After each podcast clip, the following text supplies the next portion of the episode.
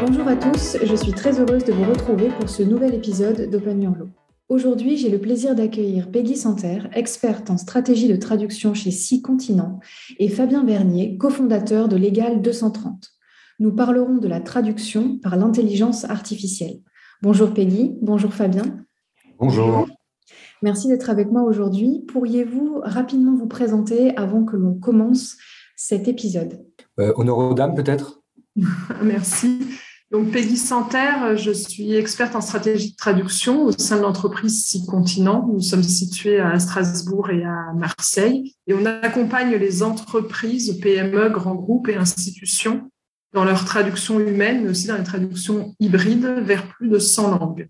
Et donc, pour ma part, Fabien Bernier, je suis cofondateur et euh, CEO de Légal 230. Euh, Légal 230, c'est une boutique spécialisée exclusivement dans la traduction pour les euh, cabinets d'avocats et les euh, directions juridiques. Voilà. Merci beaucoup. Alors, j'ai très envie de commencer par une question qui, s'adresse à, tous les deux. On parle beaucoup de workflow de traduction. Que signifie ce terme pour les personnes qui ne sont pas familières de, ce langage? Évidemment, Fabien, si vous voulez euh, compléter, un workflow, donc c'est un flux opérationnel et, et la question qu'on peut se poser à la traduction, c'est comment on passe d'une étape à une autre puisqu'en fait, euh, la traduction euh, représente une partie, ça peut être 25, 40 ou 50% du temps global. Donc le workflow, c'est finalement la rédaction, la manière de transmettre les contenus au traducteur, la gestion des allers-retours de correction entre le traducteur et le réviseur, l'intervention éventuelle peut-être d'un lecteur chez le client, la mise en page ou la mise en ligne, la gestion aussi des mises à jour et finalement euh, quelle stratégie on va avoir capitalisé tout ce qui a été traduit peu importe la langue et peu importe le fournisseur, que ce soit un traducteur indépendant, un traducteur interne ou un prestataire de traduction, puisqu'on peut avoir plusieurs fournisseurs, comment euh, faire en sorte de faire travailler tout le monde euh, dans cet écosystème pour avoir un travail collaboratif? Je dirais pas de mon côté, Peggy l'a très très bien très très bien expliqué. Euh, nous, on a pareil chez Legal 230, on a une équipe production qui doit justement forcément respecter ce système de workflow où on intègre vraiment toutes les étapes du processus de traduction ou de révision ou euh, de, prestations qui vont venir en annexe de, tout projet. Et euh, bah, comme l'a dit Pédi, on doit forcément bien mettre en place ce système de workflow pour certains pouvoir l'automatiser, automatiser certains processus à l'intérieur de ceci, et ce qui nous permet d'avoir euh, bah, un résultat efficient à la fin de, chaque traduction. Il y, a, aussi un, un petit challenge qui, qui est important le client ignore par euh, mes connaissances de notre secteur.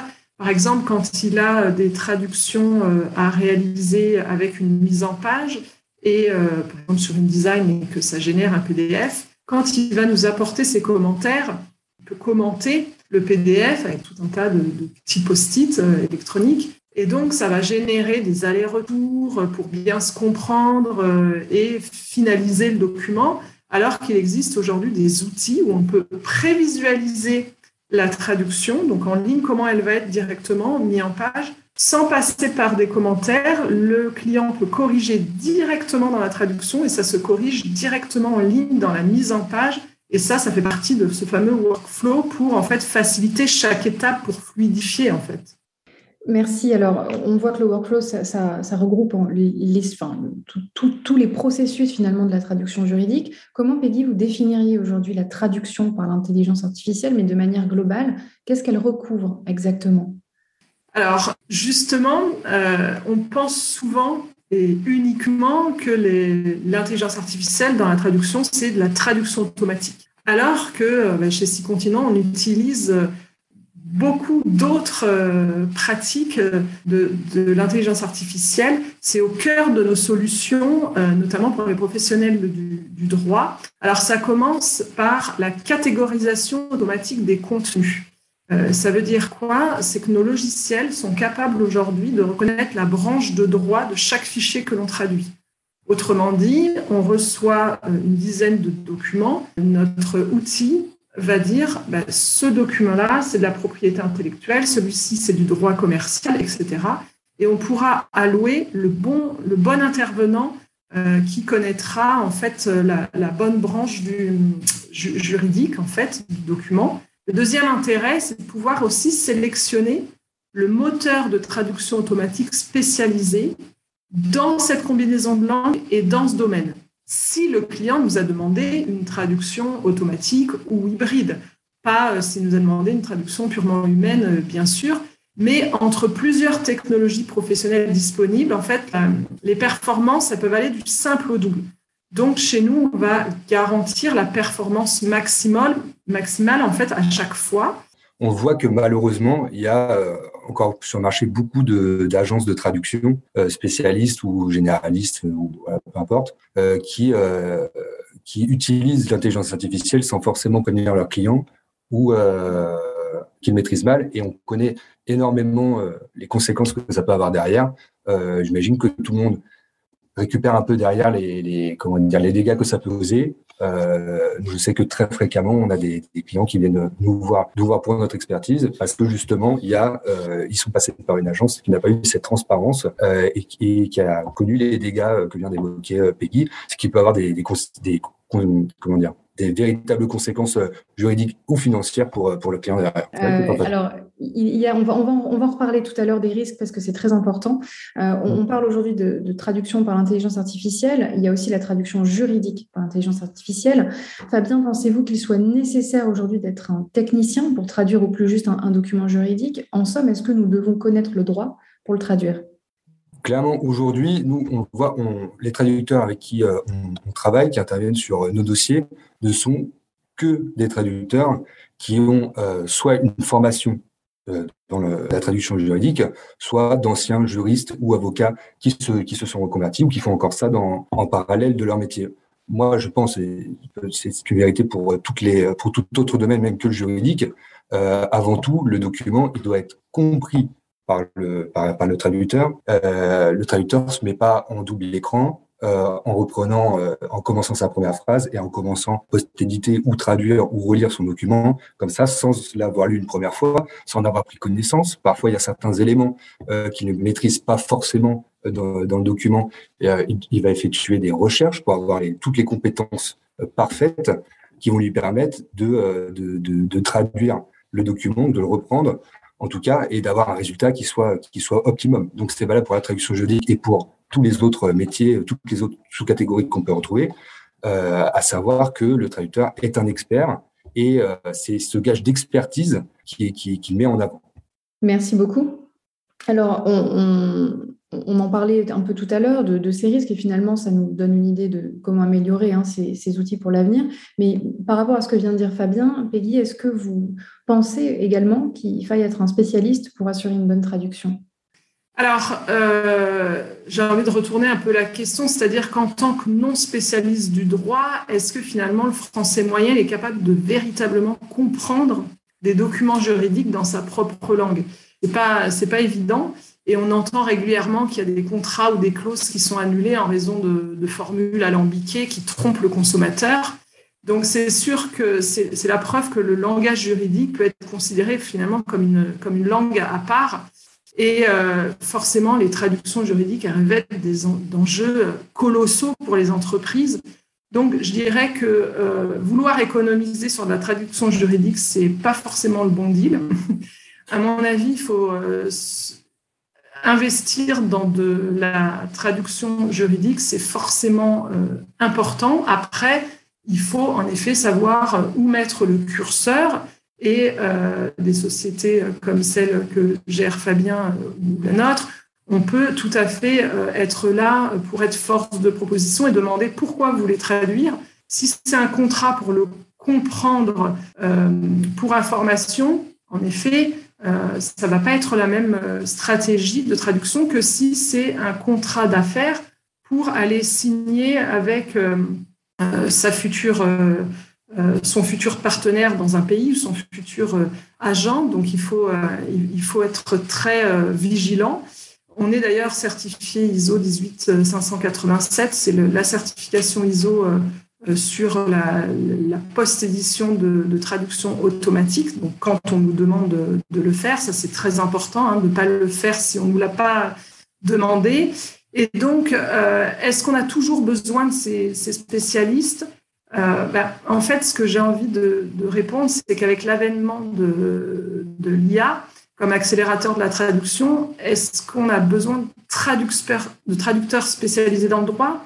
Pour améliorer l'IA ou plutôt de, spécialistes du droit comme des avocats, des juristes Je pense que on va plutôt vers ce type de profil, c'est-à-dire que en tout cas, nous, on a la conviction et on, recrute plutôt des, experts qui ne sont pas forcément des professionnels de la traduction, mais qui sont très qualifiés dans leur domaine de compétences. Quand on traduit, par exemple, un brevet d'invention en chimie, euh, si on a quelqu'un qui a déjà été chimiste, il aura certainement un apport plus intéressant euh, sur euh, un texte euh, qui a été pré-traduit et il aura en fait son, domaine d'expertise qu'il va, qu'il va apporter en fait à, cette IA. Oui, je, suis tout à fait d'accord avec vous. Je pense que Fabien aussi, puisque ça va dans le sens de, de ce qu'il disait tout à l'heure. Oui, bien sûr.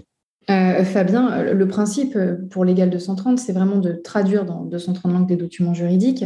Vous indiquez avoir une offre qui allie l'intelligence artificielle et humaine. Comment elle se formalise concrètement, cette alliance? Quelle est la part de chacune d'entre elles dans le processus de traduction? Alors, c'est euh, ce qu'évoquait euh, Peggy tout à l'heure, qu'on appelle traduction hybride. Donc, c'est bien l'alliance de... alors, va pas confondre l'intelligence artificielle et euh, la traduction neuronale. Donc, on a toutes les étapes d'intelligence artificielle qui sont liées, euh, comme on a dit, au pôle, euh, à toutes les étapes de la production, en fait. Et derrière nous, un, outil de, traduction neuronale qu'on est venu vraiment styliser que dans les sous-catégories du droit, type droit immobilier, droit fiscal, droit social, droit commercial et, j'en passe, où là, on a vraiment intégré de la documentation hyper spécialisée. Également, on a venu appliquer des lexiques, de, très lourds lexiques qu'on a révisés avec euh, des avocats, des traducteurs de référence sur euh, tel ou tel euh, domaine de, compétences pour avoir un premier niveau de, traduction neuronale lié à tous les outils d'IA qui soient un des meilleurs sur le, sur le marché aujourd'hui. C'est le retour des traducteurs qui prennent la suite en charge de, nos traductions. Et derrière, quoi qu'il arrive, et je pense que ça sera valable pour encore de nombreuses années, c'est très difficile de se passer euh, de, l'expertise euh, des traducteurs, euh, sauf si dans le cas qu'a on a des clients qui nous disent écoutez, moi c'est vraiment que pour comprendre, j'en ai besoin pour compréhension, ou alors parfois pour information, c'est le tribunal qui me, me le demande, c'est pour, information, c'est une pièce à signifier dans, dans, mon contentieux, par exemple. On va me dire bah, à ce moment-là, il faut une traduction pour compréhension de 100 pages ou 200 pages pour, pour après-demain. Est-ce que vous pouvez la faire? Alors, oui, nous, on, peut toujours le faire et les, les agences se doivent d'avoir cette transparence et de dire on peut le faire, d'accord, toujours évoquer les conséquences que ça peut avoir et, euh, pouvoir se, couvrir derrière parce qu'on sait qu'une mauvaise, un mauvais, un nom oublié, une virgule manquée, il faut un contresens au mauvais endroit et ça peut avoir de, très lourdes conséquences. Donc après, la, part entre les deux et l'importance des deux, au final, les deux sont vraiment difficilement euh, dissociables. Euh, et aujourd'hui, l'un ne va, pas sans l'autre, pour moi. En termes, si on, juge vraiment sur un niveau de qualité optimal, aujourd'hui, les, clients, on voit les attentes des professionnels du droit, c'est euh, toujours plus vite, toujours, toujours moins cher. Malheureusement, c'est toujours des questions de, budget, euh, sans prendre en compte forcément, en comparant leurs offres, le, niveau de, qualité euh, des agences et de, qualité d'expertise de, de, chacun. Donc, euh, on a toujours, plus vite, toujours euh, un peu moins de, budget, mais on a quand même très souvent le euh, aucun droit à l'erreur. Il faut que ce soit, parfait. Et donc, on doit créer une alliance de, services nous permettant de pouvoir répondre à bah, toutes ces problématiques clients et ce qui sont vraiment liées à, à ce profil de, de professionnel. Merci. Alors, pour, élargir un petit peu notre euh, débat aujourd'hui, vous avez dû prendre connaissance tout récemment de l'algorithme mis au point par la jeune indienne Priyanjali Gupta, qui permet de traduire visuellement la langue des signes. Est-ce que vous pensez que cette innovation dans le monde de la traduction puisse révolutionner nos usages? Est-ce qu'on pourrait imaginer que l'IA vienne renforcer nos droits? En nous permettant une meilleure accessibilité et en réduisant les discriminations, par exemple, liées au handicap C'est une question peut-être un peu complexe, mais qui permet de prendre toute la conscience de, l'impact de l'IA dans la traduction. Je vais bien répondre à cette euh, question. Euh, alors, bah, évidemment, euh, pouvoir avoir ce nouvel outil de communication lorsque l'on n'a pas la, parole, en tout cas oralisée, forcément, c'est une superbe avancée. Par contre, il est bien de préciser que, contrairement à ce que beaucoup peuvent penser, il n'existe pas qu'une langue des signes, hein, il en existe plus de 120. Là, c'est une IA qui est développée pour la langue des signes américaine. Donc, si on veut aller encore plus loin, il faudrait aussi développer la double traduction, c'est-à-dire euh, là, on va avoir la traduction de la langue des signes vers de l'américain. Et si c'est en français qui veut comprendre, il faudrait aussi développer la traduction vers le français. Mais en effet, euh, la communication permet toujours euh, d'accéder à plus de solutions, donc aussi plus de droits et euh, pouvoir mieux se protéger. Et on ne peut que se réjouir de ce type d'avancée, c'est certain. Également, j'étais ravi euh, d'apprendre. Effectivement, c'est très récent. Je n'avais pas été euh, au, courant avant, mais le, but de la traduction, au final, c'est quoi? C'est d'aider deux personnes ou un groupe de personnes à pouvoir interagir alors qu'elles n'ont pas le même moyen de, communication. Effectivement, jusque-là, cet outil n'existait pas pour, la, pour la langue des signes. Et euh, c'est clairement une avancée euh, majeure euh, afin de faciliter l'inclusion que, peuvent et, la et de réduire les discriminations que peuvent rencontrer, que certaines personnes malheureusement handicapées et qui, qui, qui, ne peuvent pas communiquer aujourd'hui avec les outils, d'autant plus avec le confinement est ce qu'on a vécu.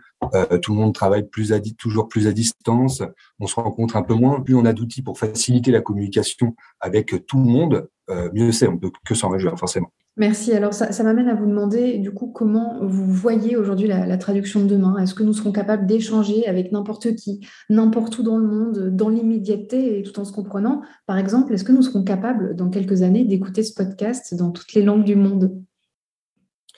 Je, pense que c'est déjà un peu possible, mine de rien, parce qu'il y a beaucoup de, il y a déjà des outils de, de transcription euh, instantanée euh, il me semble également que euh, il y a un, un, sur Google Meet, par exemple, on a du, sous-titrage, de la traduction de sous-titrage euh, en, direct.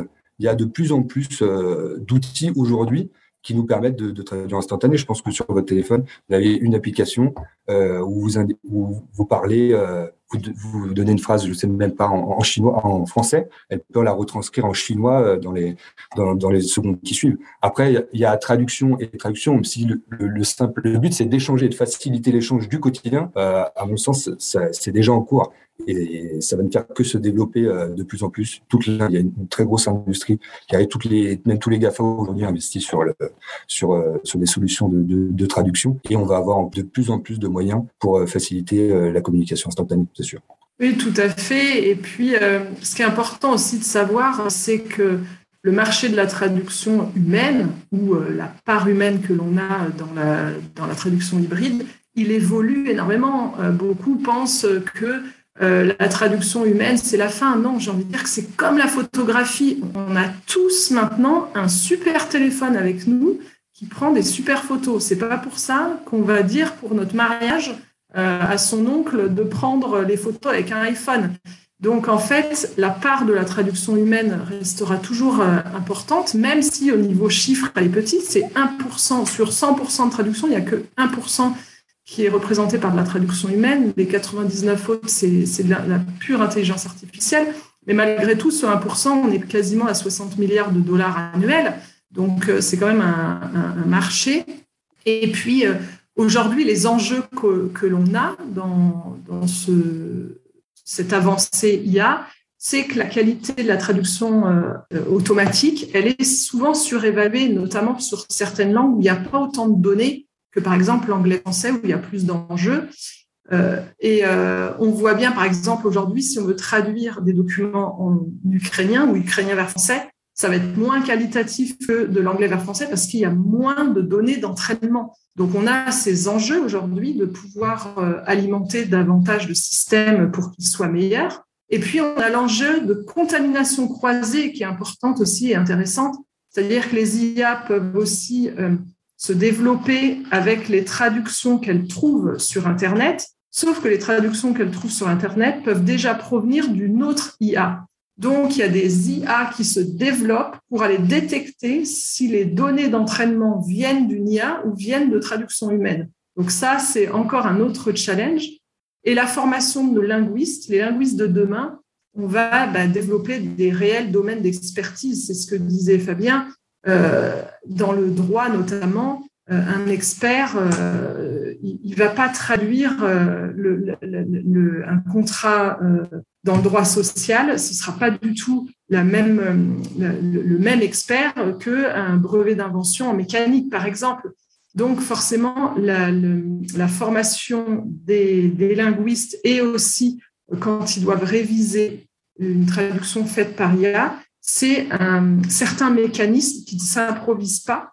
Et, enfin, sur le sujet, ce qui est aussi intéressant, c'est que je crois que finalement, euh, on va vers aussi, euh, au-delà de la traduction, on va vers l'ultra-personnalisation des contenus. Alors, pas dans le juridique, puisque au contraire, il faut quand même que ce soit exactement fidèle à la source, mais quand on est sur de l'avant-vente ou tout ce qui va être marketing, où on va créer de l'émotion, j'imagine que l'avenir, ce sera dans quelques années, euh, avec tous ces cookies que l'on accepte, c'est que pour la même publicité, si elle apparaît pour l'un de nous trois, elle n'apparaîtra pas de la même façon, pourtant elle sera en français, mais elle aura détecté que Fabien sera sensible euh, à telle couleur pour les voitures, alors que moi, ce qui va me plaire, euh, ce sera plus la fonctionnalité euh, le volume parce que j'ai euh, plusieurs enfants, par exemple, etc.